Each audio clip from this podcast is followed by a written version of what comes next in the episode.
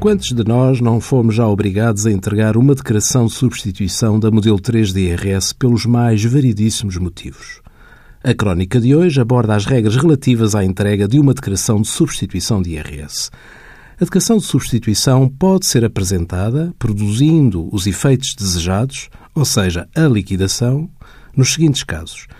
Se ainda estiver a decorrer o prazo para a entrega da declaração, quer resulte imposto superior ou inferior ao apurado na primeira, no prazo de 30 dias após ter decorrido o prazo legal.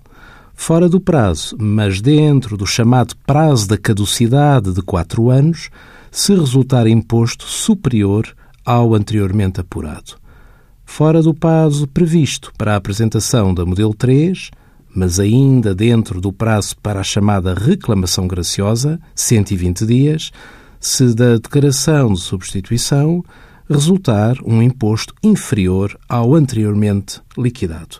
Neste último caso, em alternativa, o contribuinte pode apresentar uma reclamação graciosa.